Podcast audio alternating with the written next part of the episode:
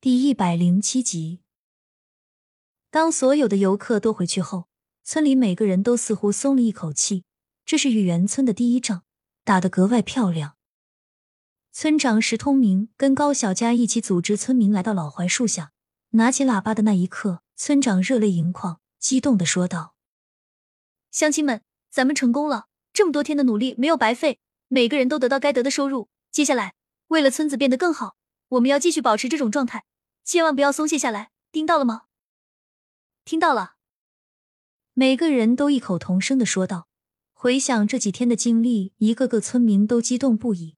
毕竟这是他们第一次看到这么多钱，居然在村里仅仅依靠旅游就可以赚了别人半年甚至一年的钱，他们根本不敢想象。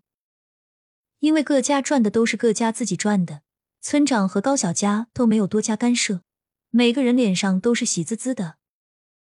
回家后，高小佳就开始准备回学校的东西。最近村里的事情忙完了，过几天就要开学了。高小佳打算明天去富贵酒楼和绿色家园一趟，然后把空间里的菜腾腾地方。自从空间升级了，地方宽敞，高小佳总是想不起来去卖。第二天一早，高小佳就开着车出发了，趁路上没人的时候。把空间里的菜，还有各种鸡鸭鱼猪都拿了出来，再配合上最近的小龙虾以及田螺，每一种高小家都安排的妥妥当当。因为空间里当时作物授粉问题，高小家还专门从外面引进空间了好多只蜜蜂，没想到居然待在空间里多了起来。现在花蜜多的吃不完，他考虑到时候可以单独做个果酱或者是蜂蜜喝，天然又营养。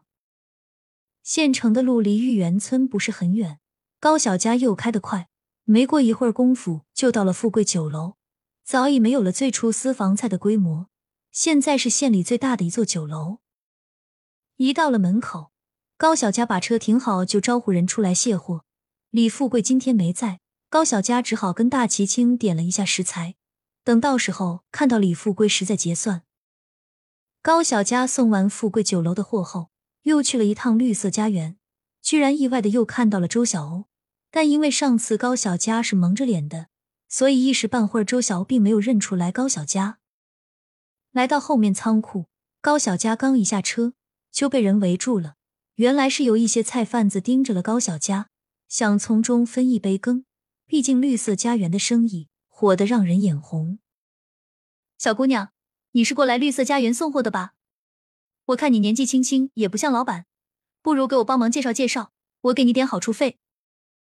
一个菜贩子靠近高小佳，偷偷摸摸的小声说道：“人长得尖嘴猴腮，一看就没安好心。”他们看高小佳年纪小，穿着朴素，人又白白净净，谁都没联想到他就是幕后老板。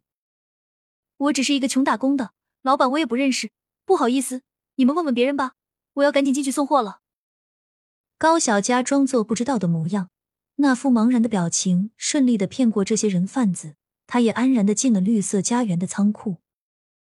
仓库里，苏晋阳在一个个点货，吩咐员工记录。看到高小佳来了，立马放下手中的活，邀请他去里面的办公室坐坐。苏晋阳沏上一杯茶，然后笑笑问道：“小佳，你今天怎么这会儿就过来了？”往常高小佳到的时候都已经是中午了，今天却来的这么早。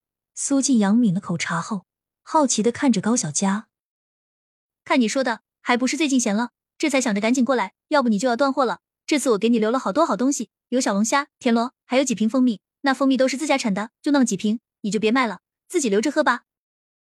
苏晋阳一听有这么多好吃的，立马来了精神，眼神也变得热忱起来，狗腿的看向高小佳。高小佳被逗得笑个不停，然后跟苏晋阳聊起了海鲜的事情。好了，不跟你闹了，有个正事想问你，就是海鲜的问题，为什么在咱们这边很少见，几乎都没有呢？苏晋阳无奈的撇撇嘴，叹了口气，回道：“别提了，还不是因为现在成本太高。你是不知道，从沿海那边运送过来海鲜到咱们这里直接就坏了，就算是可以运过来，成本也不够啊。”高小佳思考了片刻，空间里有保鲜功能，如果他能去沿海城市一趟，把那边的鱼苗还有海鲜什么的弄回来一些养着，是不是就可以在京都实现海鲜自由了？你说的对，我抽空的时候去看看吧。我特别喜欢吃海鲜，但是一直没机会。苏静阳倒是没有多想，点点头。过了一会儿，从身上摸索了半天，掏出一把钥匙递给高小佳。诺，这是你房子的钥匙。上次老师他走了，你在忙就没跟你说，我都给你打扫好了，你随时都可以住进去。高小佳拿着钥匙揣进怀里，真诚的对苏晋阳道了一声谢，反倒弄得苏晋阳不好意思了。好了好了，突然还煽情的不行，你到时候去京都了看看，还缺啥需要啥就跟我说，别客气。对了，这是最近几个月的分红，还有食材钱，你收着。苏晋阳大大咧咧的笑了笑，拍拍胸脯。然后从身上掏出一沓子钱，递了过去。这么多吗？你别给我多算了。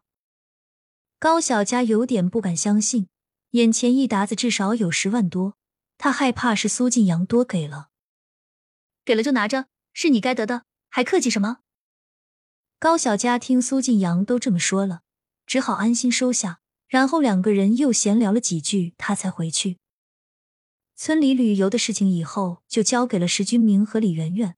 毕竟有时候高小佳不在，没办法照顾的面面俱到。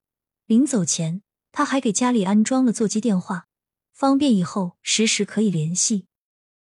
到了开学的日子，高小佳准备了好多吃的，打算到时候拿给苏梅梅，顺便给班主任还有老师留了几瓶蜂蜜，携带也方便。在学校里，每天高小佳都重复着同样的功课，唯一不同的是，他从学校的宿舍里搬了出来。因为是四合院，他还专门开垦了一片地，用来种植蔬菜，也是为了掩盖空间里突如其来的食材。